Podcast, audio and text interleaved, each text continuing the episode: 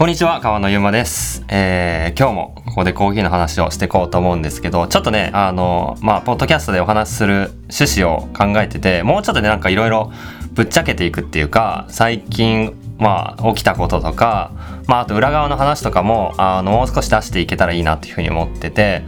で、まあ、今日はこう何話そうかなって考えてたんですけど最近まあお店で面接とか採用をやっててで、まあ、コーヒー屋さんのこのなんだろうな就活事情というかあの採用のこう基準とかどんな感じになってるのかとかっていうのを、まあ、ちょっと裏側とかぶっちゃけ話交えて話そうかなと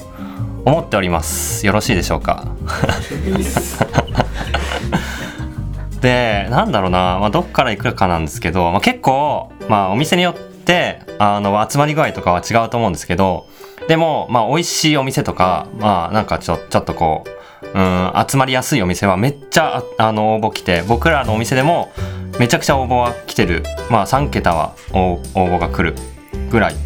で、他のお店も、まあ、そのぐらい100件以上来たりとか、あの、よく聞くんですけど、まあ、それはお店によって全然違うかもしれないで、あ、やりたいなって思えるお店にななってるかどうかは違うんで、あれなんですけど、で、そうなってくると、まあ、結構、倍率は高いんですよ。コーヒー屋さん。どどんな感じでみんなコーヒー屋さんを探して受けるかな。でもこうこのお店がなんかいい感じだなとかこう、まあ、目立ってるっていうか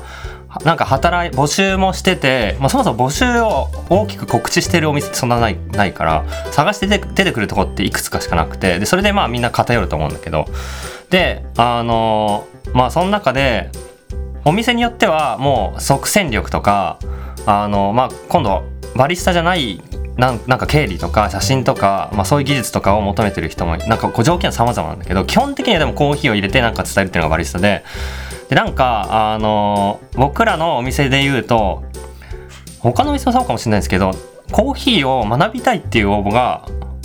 6割5割ぐらい6割ぐらいでそれはすごい、あのまあ、コーヒー好きな身からしたらいいことだなありがたいなと思って、まあ、コーヒーにそんな興味持ってそもそも応募してくれてる時点そんなにたくさんの人が応募してくれてる時点でめちゃくちゃ良いことだなとすげえいいことだなと思っててコーヒー業界にとっては。だけどでもふと最近あれ？学びたいっておかしくね？って気づいてだだってだだって例えば IT 企業じゃリクルートとか楽天で働きたいっすってなった時に、えープログラミング勉強したいんでって書く？書かない書かないよなと思って。それすげえなんかモヤモヤしてきてあれ？あれ？って。でなんかまあ学びたいっていう気持ちはすごい大事なんだけどなんで学びたいかって思ったかが一番語るべきで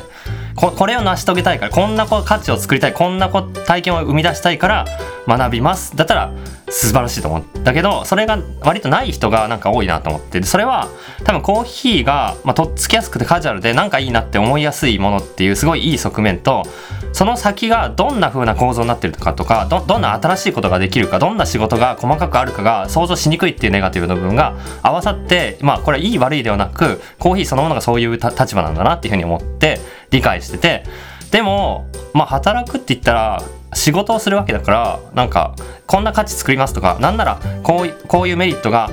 あなたの会社にとってありますみたいなことを就活はみんな結構アピールしてるから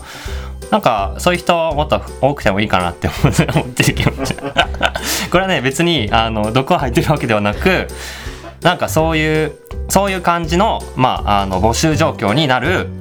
えー仕事なんだなっていうふうに思っててまあそれはねコーヒー屋さんの告知の仕方にも問題があると思う、まあ、具体的に例えばこんな映像制作でこんなことを作っていくってすげえ書いてあったらクリエイティブな人が集まるだろうしでもそこまで言えるほど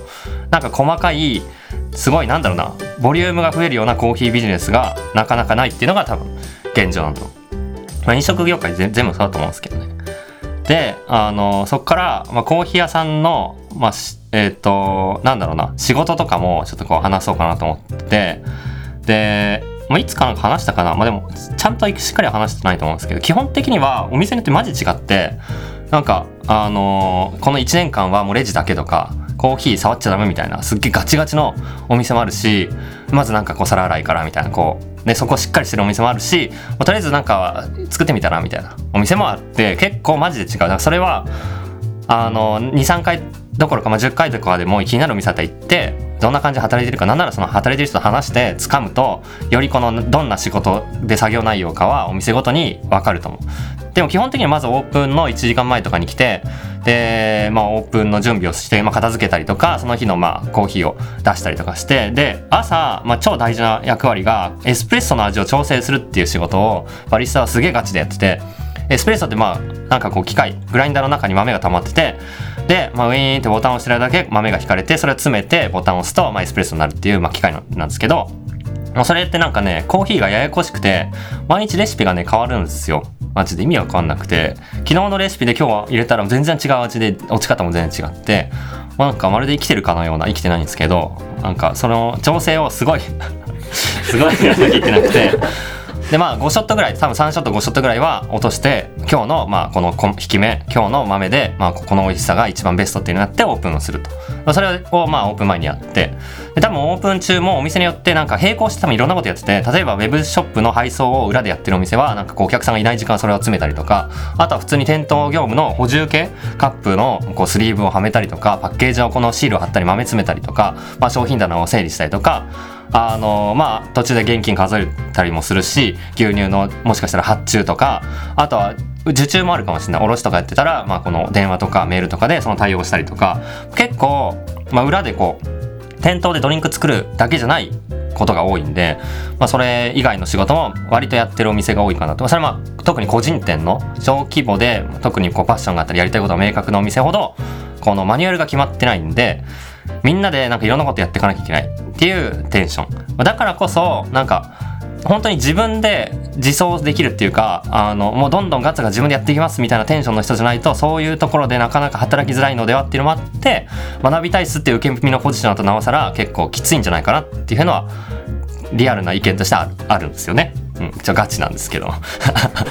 だからまあ結構学びたいっていうテンションはすごい良くてそれはまああのとりあえず行動すべきだと思うしそこに募集応募してくれてるのはすごいしてるのはいいいいと思うんですけど多分一旦なんか大手チェーン店とかもっとこうハードル低いまずその環境に入れるってところを始めてまあちょっと学ぶ土壌になった上で学学びつつさらにその先が見えたらもっとなんかこう自分で走っていけるようなお店でに入るっていうのも多分が多分一番最短ルートなのかなともなんか冷静にね分分析で考え考えている、うん、そんな感じがねなんかあのお店に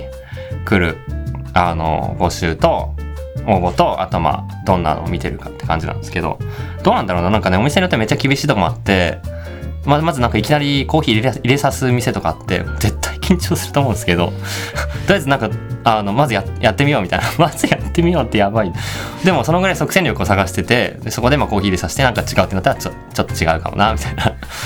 下されたりとかする。パターンもあるしうんそのコーヒー以外の部分で見るお店もねあのあったりするんでそれ以外の技術とかスキルとかっていうのも必要なとこもあるんでまあなんか本当にそれお店によってマジで違うっていう感じ。で多分100人とか、まあ、もっと有名なお店だったら300人とか応募来るかもしれなくてそのうちでも採用されるのは23人とかもうマジで狭きも倍率30倍とかそういうすごいなと思うんですけどまあだからうん結構なんだろうなまあもっといろんなお店でコーヒー入れる機会が増えたらいいなと思うしいろんなお店でバリスタ職の採用ができるぐらいコーヒー文化が広がるといいなと思っている今日この頃でございます。そういう締め方ですか？今日は。いやまあ次でもあの話そうと思ってることがあってまあじゃあその今話したそのコーヒー業界っていうかコーヒーの課題、まあ、採用をするで応募したいコーヒーに関わりたいバリスタになりたいって人めっちゃいる。でも全員を救いきれなくてまあちょっとこう受け身というよりかは攻めのスタンスの人を採用せざるを得ない状況になってるけど受け身の人っていうか、まあ、受け身がいい悪いじゃなくてもっとこう気軽にジョインしたいって思ってる人がどうやったらジョインできるかを考えるとやっぱりコーヒービジネスを考えざるを得なくてもっとそのコーヒーの仕事というかビジネスが爆発的にでかくなればもういろんな仕事がそこで生まれていくからとりあえずやってみようで入れるぐらいボリュームを確保できるけど、まあ、そうじゃなく、まあ、1コーヒー屋さんで街に根ざしてでそのまあそこでいっぱいずつ入れていくという感じだとどうしてもね100倍200倍7 1万倍の規模には一気にならなくて。でそれについての、まあ、なんか最近考えてるコーヒービジネスみたいな話あんましたことないんで次しようかなと思っています。ぜひ続きも聞いてください。